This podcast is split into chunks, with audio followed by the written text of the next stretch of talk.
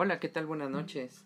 Mi nombre es Daniel Guzmán Sempoaltecatl. Actualmente estoy cursando una licenciatura de Administración en la Universidad Interamericana para el Desarrollo y estoy en el séptimo periodo.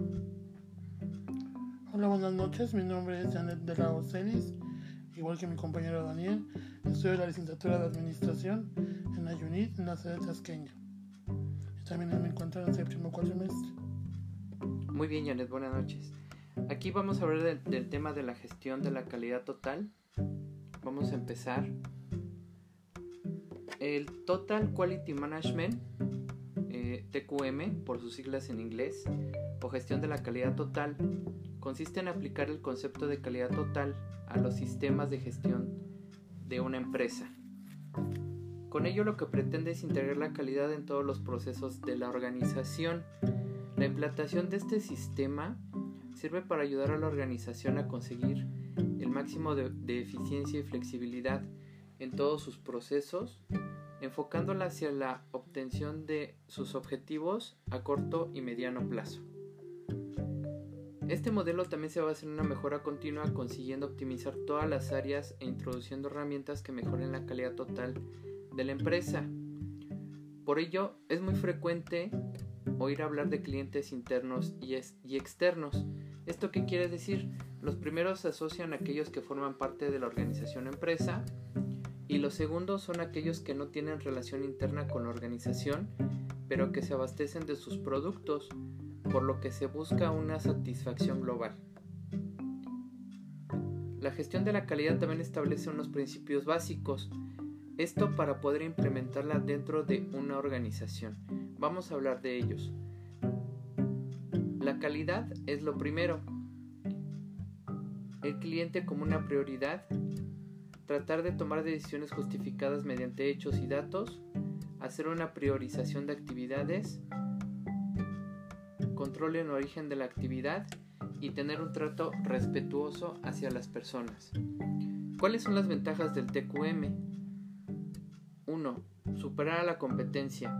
¿Esto qué quiere decir? Ofrecer servicios de calidad de forma continua que permitan siempre estar a la vanguardia y ser, ser nosotros el proveedor seleccionado por los clientes.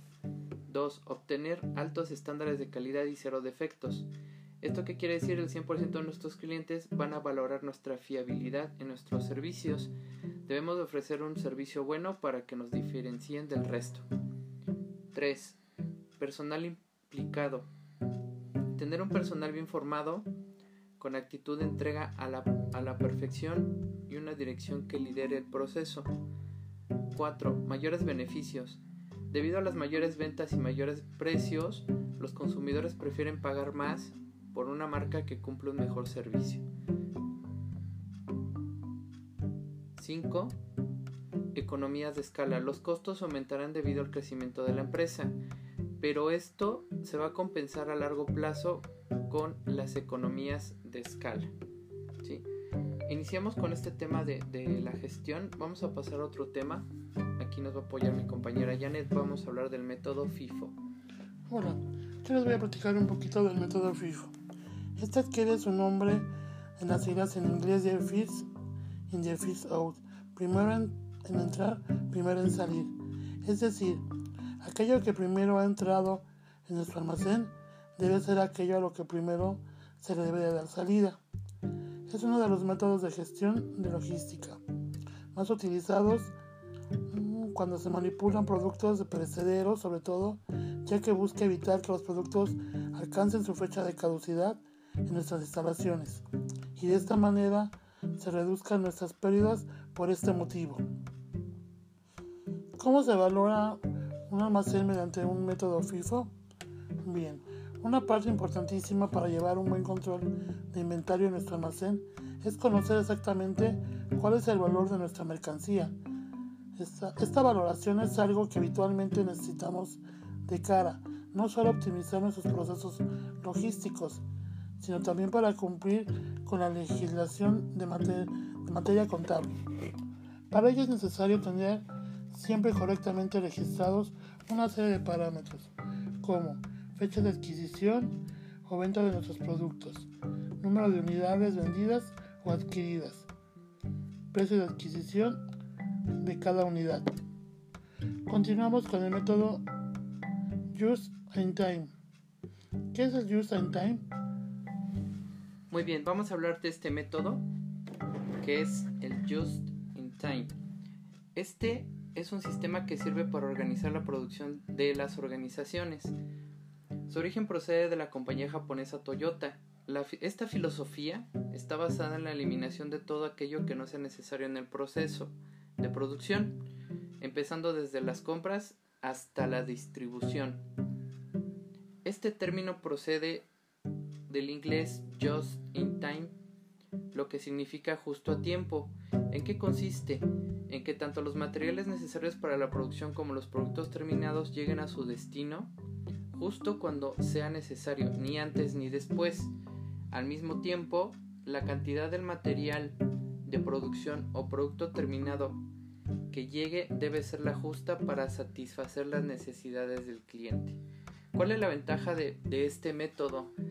Eh, la ventaja es la reducción de los costos de almacenaje, mejora de la liquidez por reducción de stock y menor tiempo de entrega. Y para que todo esto sea posible, esta filosofía debe de seguir estrictamente los siguientes principios.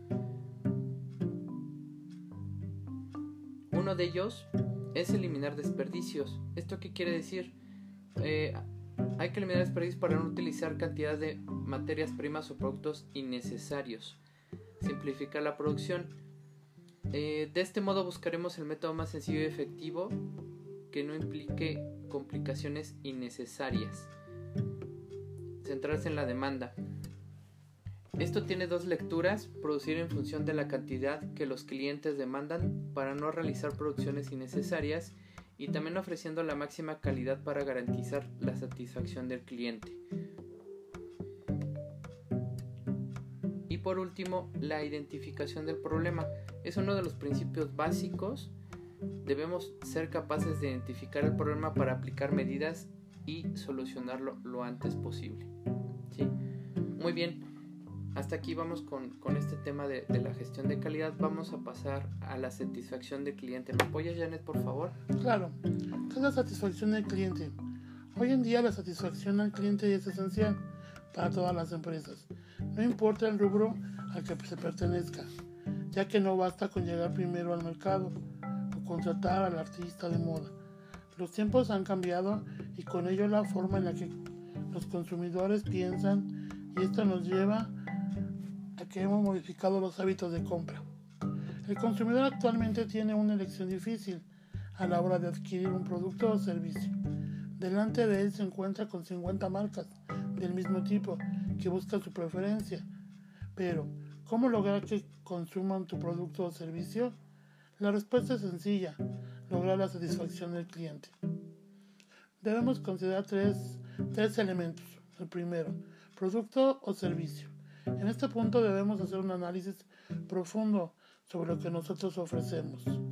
Antes de querer saber qué piensan tus clientes de tu empresa, nos debemos asegurar de saber qué pensamos nosotros de lo que ofrecemos. Realizar una investigación del producto.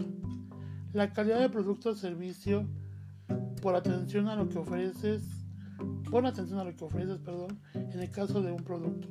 Aun si piensas que lo conoces bien, vuelve a tenerlo en tus manos, revisa cada aspecto detenidamente.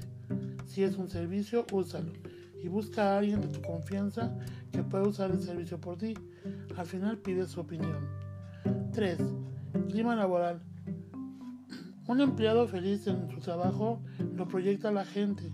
Dar importancia a mejorar las relaciones entre ellos. Una encuesta de clima laboral es una gran herramienta para saber cómo se siente tu fuerza laboral. Ventajas de lograr la satisfacción al cliente.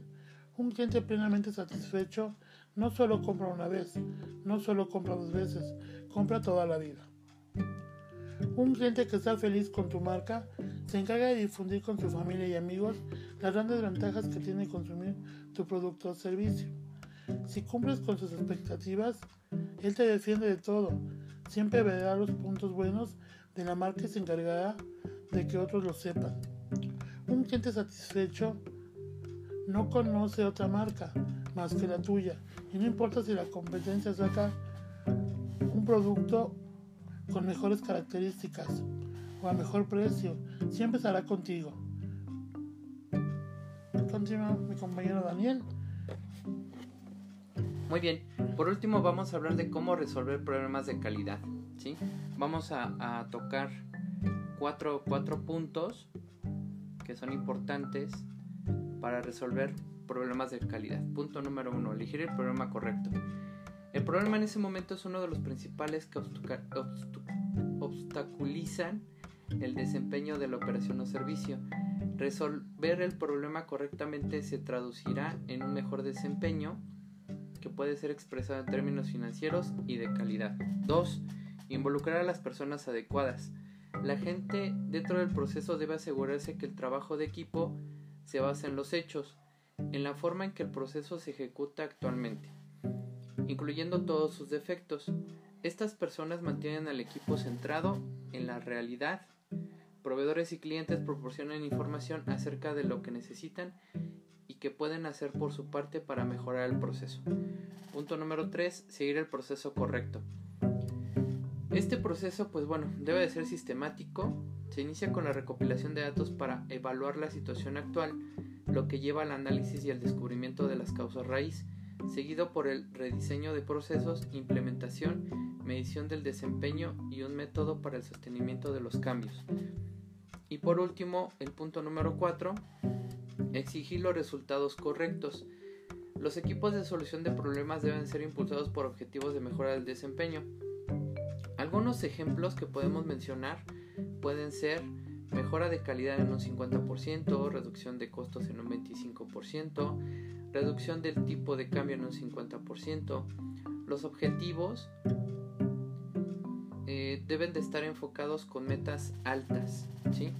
Por último, el trabajo sobre los proyectos adecuados implica involucrar a las personas adecuadas.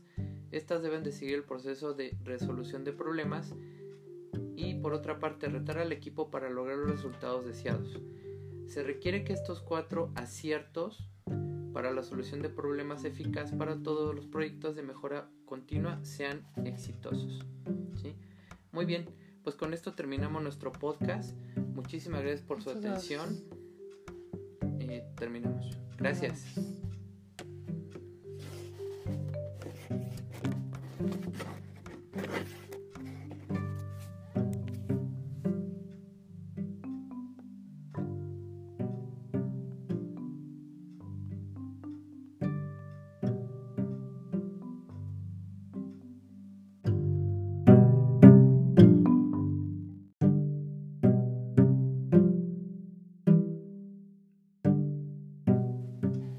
Hola, ¿qué tal? Buenas noches.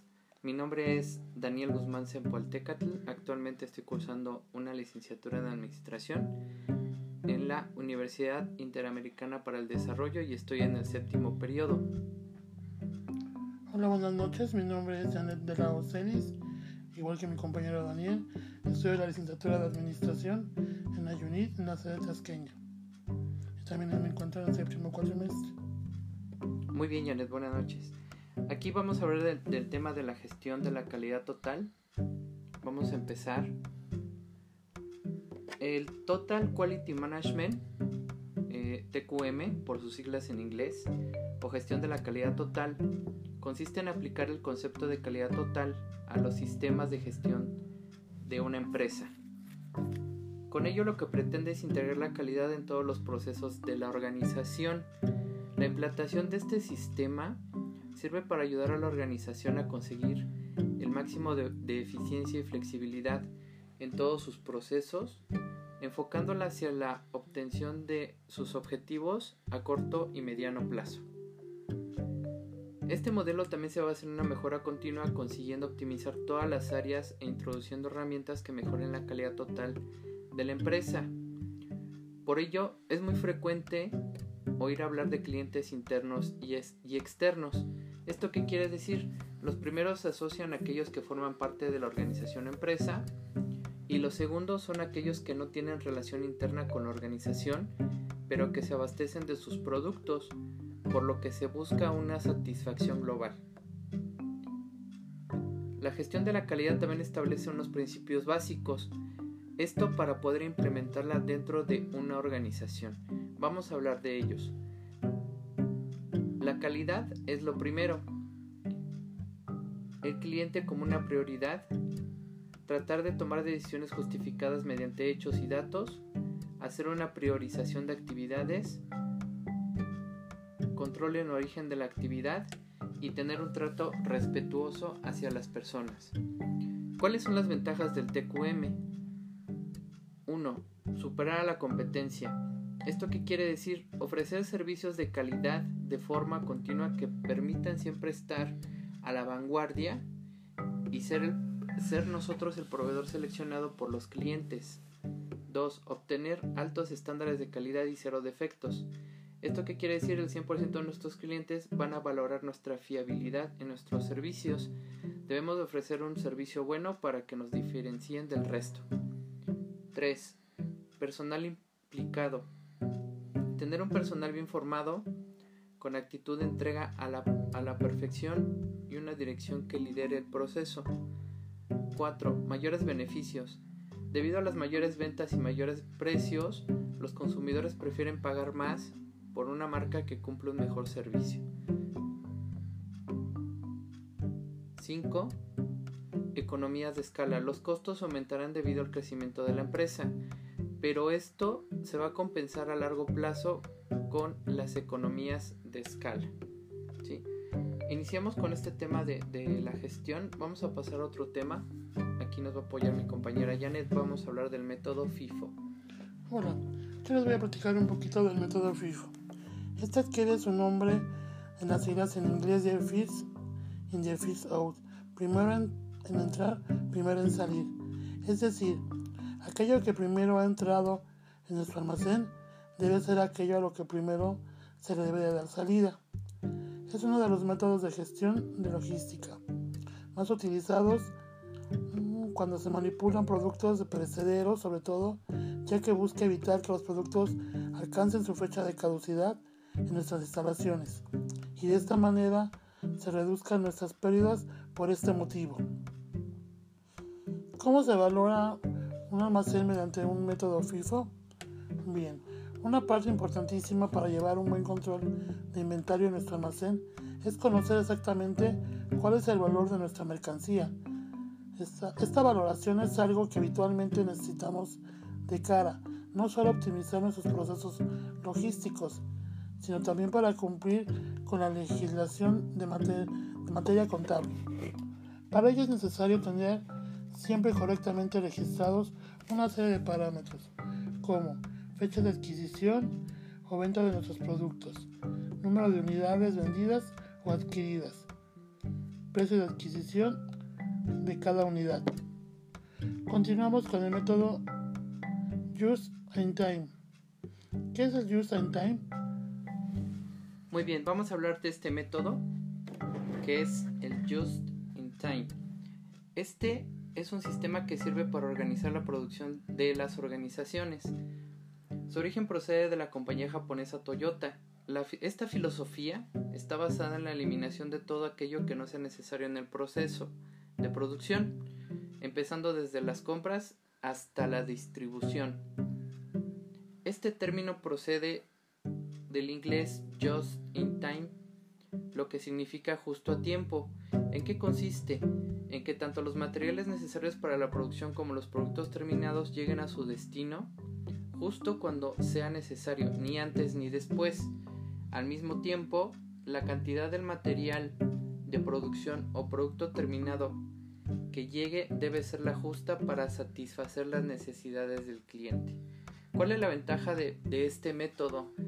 Eh, la ventaja es la reducción de los costos de almacenaje, mejora de la liquidez por reducción de stock y menor tiempo de entrega. Y para que todo esto sea posible, esta filosofía debe de seguir estrictamente los siguientes principios. Uno de ellos es eliminar desperdicios. ¿Esto qué quiere decir? Eh, hay que eliminar desperdicios para no utilizar cantidad de materias primas o productos innecesarios simplificar la producción. Eh, de este modo buscaremos el método más sencillo y efectivo que no implique complicaciones innecesarias. Centrarse en la demanda. Esto tiene dos lecturas, producir en función de la cantidad que los clientes demandan para no realizar producciones innecesarias y también ofreciendo la máxima calidad para garantizar la satisfacción del cliente. Y por último, la identificación del problema. Es uno de los principios básicos. Debemos ser capaces de identificar el problema para aplicar medidas y solucionarlo lo antes posible. ¿Sí? Muy bien, hasta aquí vamos con, este tema de, la gestión de calidad. Vamos a pasar a la satisfacción del cliente. ¿Me apoyas, Janet, por favor? Claro. ¿Qué es la satisfacción del cliente? Hoy en día la satisfacción al cliente es esencial para todas las empresas. No importa el rubro al que se pertenezca, ya que no basta con llegar primero al mercado o contratar al artista de moda. Los tiempos han cambiado y con ello la forma en la que los consumidores piensan y esto nos lleva que hemos modificado los hábitos de compra. El consumidor actualmente tiene una elección difícil a la hora de adquirir un producto o servicio. Delante de él se encuentra con 50 marcas del mismo tipo que buscan su preferencia. Pero, ¿cómo lograr que consuman tu producto o servicio? La respuesta es sencilla, lograr la satisfacción del cliente. Debemos considerar tres, tres elementos. El primero, producto o servicio. En este punto debemos hacer un análisis profundo sobre lo que nosotros ofrecemos. Antes de querer saber qué piensan tus clientes de tu empresa, nos debemos asegurar de saber qué pensamos nosotros de lo que ofrecemos. Realizar una investigación del producto. La calidad del producto o servicio por atención a lo que ofreces, pon atención a lo que ofreces, perdón, en el caso de un producto. Aun si piensas que lo conoces bien, vuelve a tenerlo en tus manos, revisa cada aspecto detenidamente. Si es un servicio, úsalo y busca a alguien de tu confianza que pueda usar el servicio por ti. Al final pide su opinión. 3. Clima laboral. Un empleado feliz en su trabajo lo proyecta a la gente. Dar importancia a mejorar las relaciones entre ellos. Una encuesta de clima laboral es una gran herramienta para saber cómo se siente tu fuerza laboral. Ventajas de lograr la satisfacción al cliente. Un cliente plenamente satisfecho no solo compra una vez, no solo compra dos veces, compra toda la vida. Un cliente que está feliz con tu marca se encarga de difundir con su familia y amigos las grandes ventajas que tiene consumir tu producto o servicio. Si cumples con sus expectativas, él te defiende de todo, Siempre verá los puntos buenos de la marca y se encargará de que otros lo sepan. Un cliente satisfecho no conoce otra marca más que la tuya y no importa si la competencia saca un producto con mejores características o a mejor precio, siempre estará contigo.